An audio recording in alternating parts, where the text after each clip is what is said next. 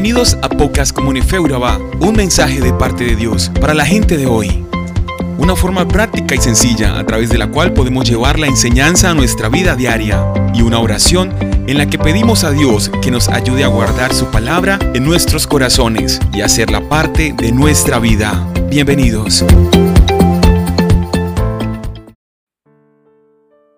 Hola, ¿qué tal? Bienvenidos. En el pasaje de hoy encontramos lo que para algunos es el decálogo o declaración oficial del cristianismo. Porque en este capítulo Jesús pronuncia las bienaventuranzas, además de escoger a los doce discípulos, y se pronuncia acerca del trabajo en el día de reposo. También nos habla del amor a los enemigos y de cómo edificar sobre cimientos sólidos. Bienvenidos a un nuevo podcast. Nos alegra mucho saber que estás ahí. Hoy compartiremos el pasaje que encontramos en Lucas 6, versículo 1 al 49. Te invito para que tomes un momento, busques este pasaje, lo leas y puedas meditar en él. En el versículo 1 Jesús inicia contradiciendo de manera directa la tradición legal judía, pues había cierto tipo de actividades que no se podían hacer en el día de reposo.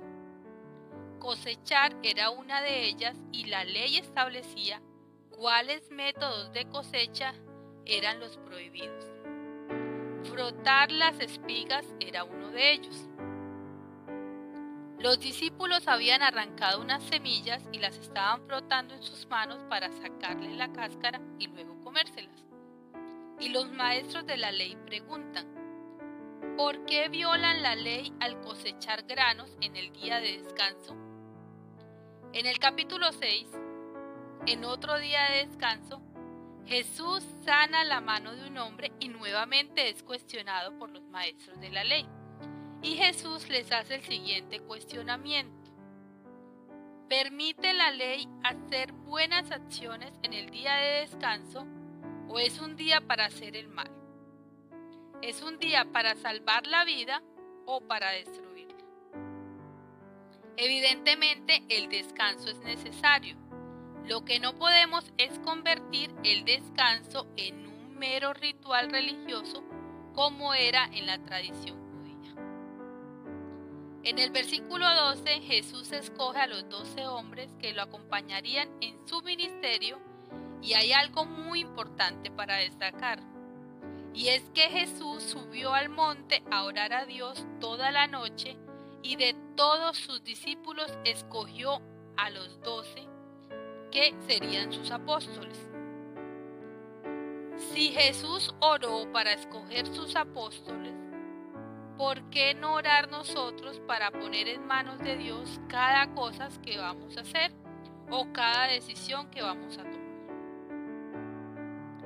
Ya con los doce discípulos escogidos, Jesús proclama las bienaventuranzas.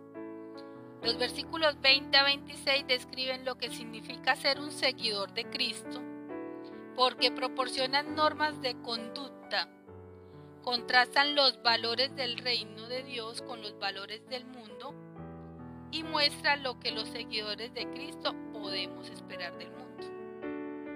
En este capítulo Jesús deja sentados algunos fundamentos del cristianismo porque deja muy claro los siguientes aspectos.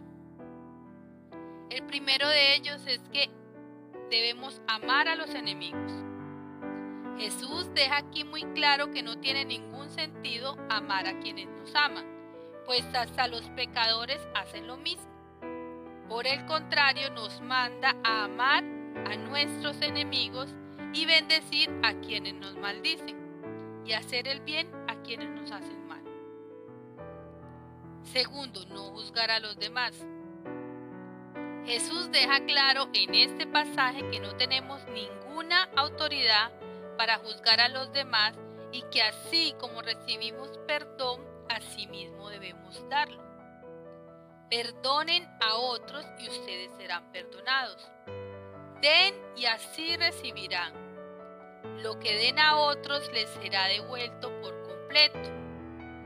apretado, sacudido para que haya lugar para más. La cantidad que des determinará la cantidad que recibirás a cambio. Aquí la palabra no se refiere obviamente al Evangelio de la Prosperidad que hoy tanto se pregona, ni de que tienes que sembrar una cantidad de dinero en la iglesia para que Dios te bendiga grandemente. Claro que no. Se refiere a nuestra generosidad en general, para dar perdón, para dar amor y para ayudar a los necesitados. Tercero, un ciego no puede guiar a otro ciego. Jesús le pregunta a la multitud, ¿puede un ciego guiar a otro ciego? La respuesta parece obvia, pero Jesús la contesta con otra pregunta. ¿No caerán los dos en una zanja? Digo que la respuesta parece obvia, pero no es, porque en ocasiones parece que nos gusta ser guiados por ciegos espirituales o por personas que andan lejos de los caminos de Dios y los escuchamos más a ellos que la misma voz de Dios. En este capítulo también encontramos la famosísima frase, ¿y por qué te preocupas por la silla en el ojo de tu amigo cuando tú tienes un tronco en el tuyo? Primero hay que quitar la suciedad que hay en nosotros para poder ayudar a los demás. Sin embargo, no olvidemos que Jesús nos pide no juzgar a nadie por más que tenga un tronco o una astilla en su ojo. Cuarto, dar frutos. Un buen árbol no puede producir frutos malos y un árbol malo no puede producir frutos buenos. Al árbol, al igual que a nosotros, se identifica por los frutos. Los higos no se recogen de los espinos, así como una persona con raíces de amargura no se puede esperar amor de ellas.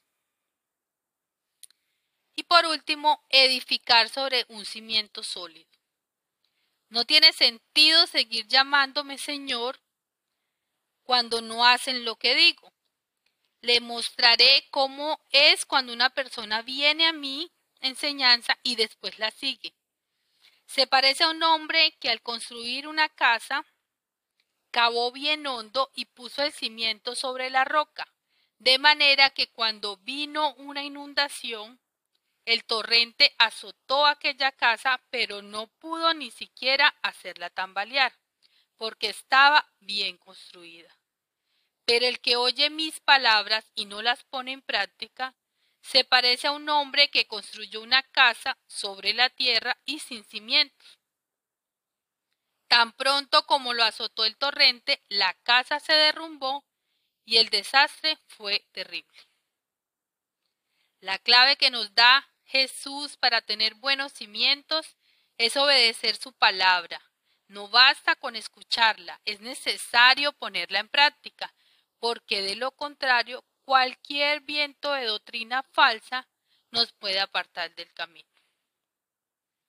Por eso, para obedecer su palabra debemos amar a nuestros enemigos, bendecir a quienes nos maldicen, no juzgar a los demás, dar frutos, no mirar la paja del ojo ajeno, sino la viga que hay en el nuestro, y sobre todo, edificar sobre el cimiento sólido que es obedecer la palabra de Dios. Oremos. Padre amado, Ayúdanos a fortalecer nuestra fe para obedecer tu palabra.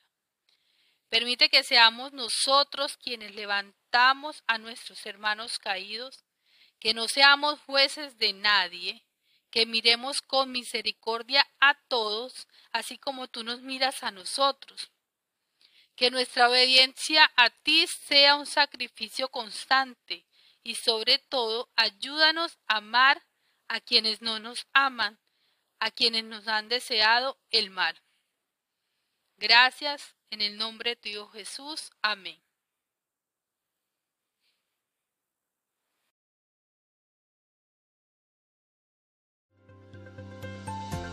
Somos Comunife un lugar para la gente de hoy. Síguenos en redes sociales como Comunife Urabá y en la web www.comunifeurabá.com.